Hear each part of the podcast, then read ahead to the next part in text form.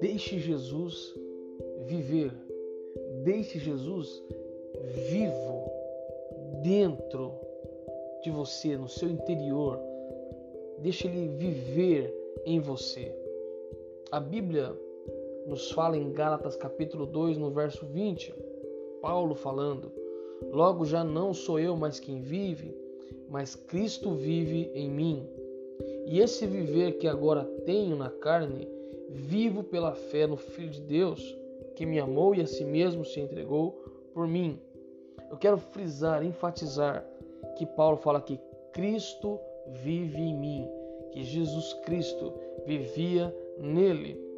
Em várias outras partes do Evangelho, na palavra de Deus no Novo Testamento, nós vamos ver essa afirmação de que Jesus está vivo.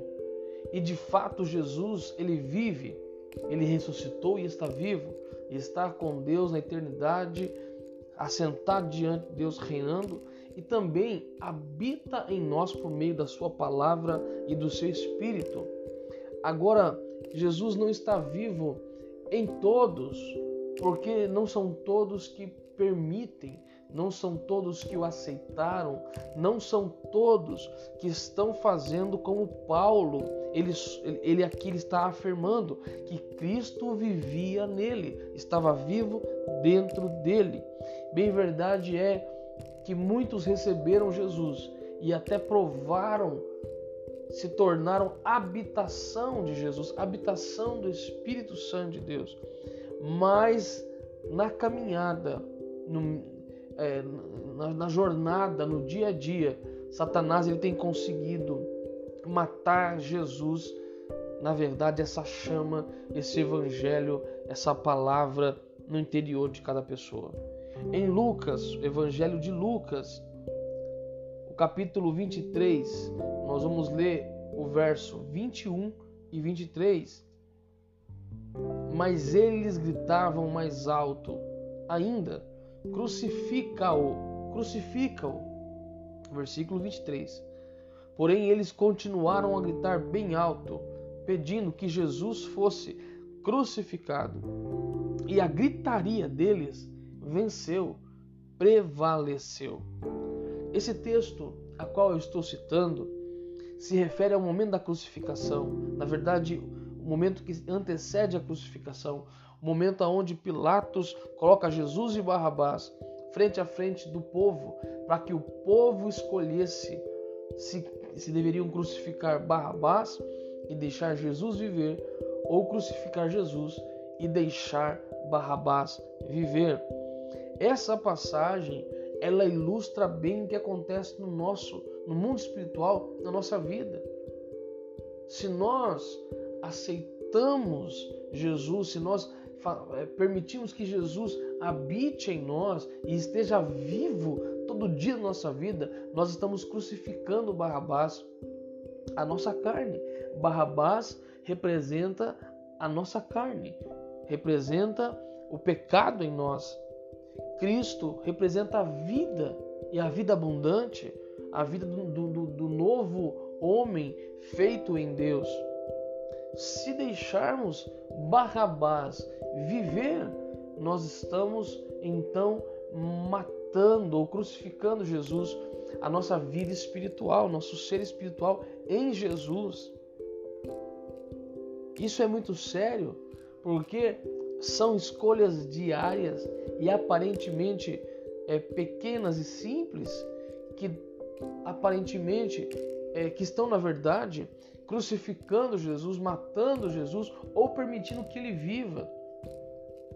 Nós vamos ver que Satanás ele sugere, nós vamos ver que as vozes à nossa volta, há um clamor à nossa volta para que deixemos Barrabás viver. A nossa própria carne, ela está clamando para não morrer, para viver.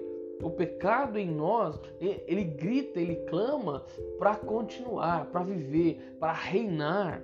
Nós vamos ver essa luta travada lá em Gênesis capítulo 4, no versículo 7. Diz assim: se, se tivesse feito o que é certo, você estaria sorrindo, mas agora, mas você agiu mal e por isso o pecado está na porta, à sua espera.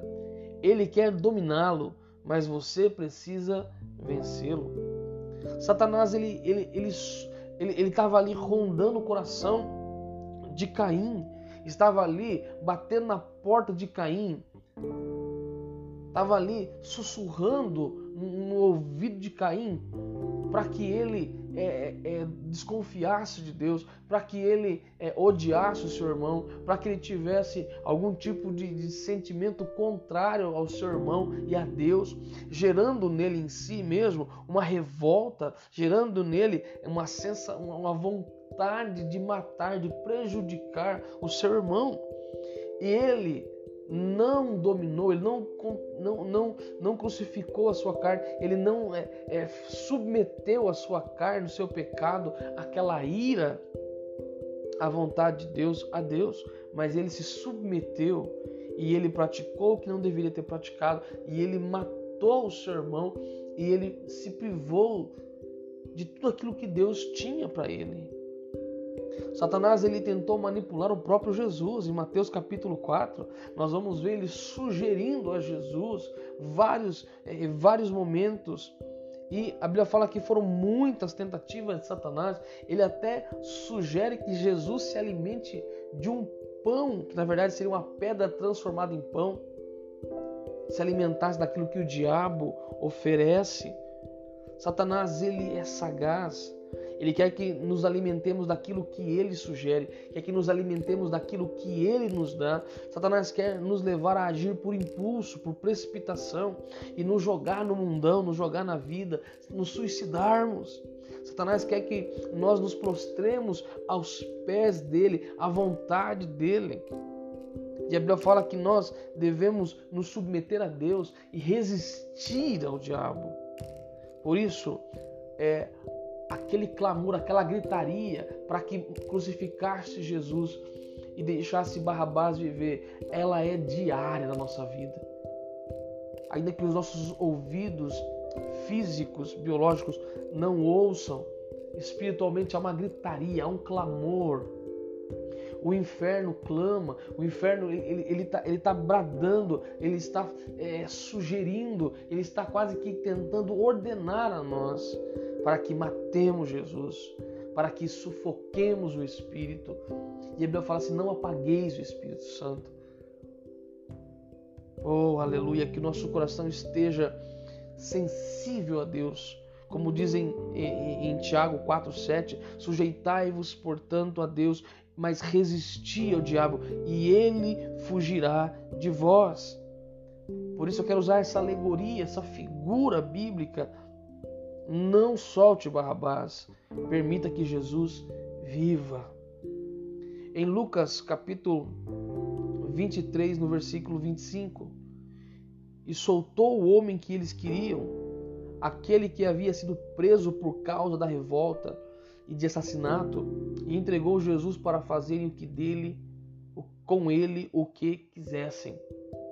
Na passagem aqui citada, eles entregam a Jesus, condenam a Jesus e crucificam a Jesus e soltam Barrabás. Satanás ele quer que você libere o pior que existe em você. Satanás ele quer que você libere toda a essência maligna que existe dentro de você. Satanás quer que você libere toda revolta, toda desordem, toda morte, tudo aquilo que gera a morte, as palavras, as ações, também a omissão, tudo o que o diabo ele deseja é que você seja um instrumento nas mãos dele. Satanás não quer que você deixe Jesus vivo na sua vida, não quer que você o deixe livre para agir e atuar, porque Jesus pode fazer uma revolução na sua vida e através da sua vida.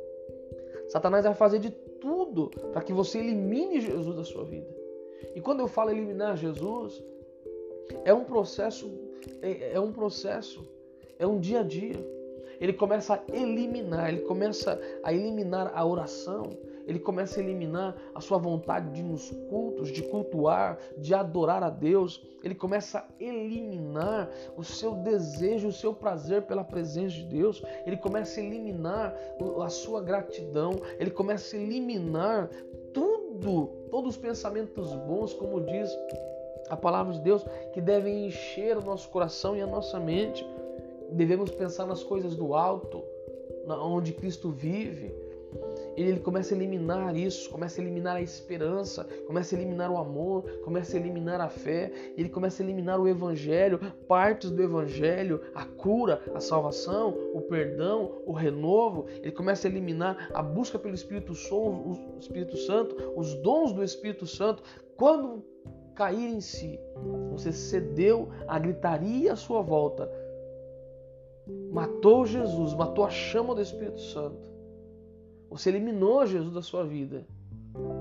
E você deixou livre, deixou viver, deixou é, totalmente à vontade a sua carnalidade aflorada, o desejo da carne, a concupiscência dos olhos.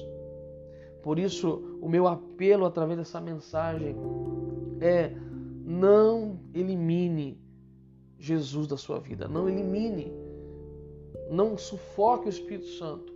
Pelo contrário, Deixe Jesus vivo através da oração, através da, da, leitura da palavra, através da adoração, através do culto a Deus, através da comunhão com, com a igreja, através da, da sua devoção, do seu arrependimento diário, do seu devocional diário, através da sua vida entregue no altar de Deus. Deixe Jesus viver, deixe o Espírito Santo livre não simplesmente na sua vida, porque ele agindo em você, ele agirá através da sua vida. Deixe Jesus viver em você, reinar em você, livre na sua vida, na sua casa, e ele transformará completamente a sua existência.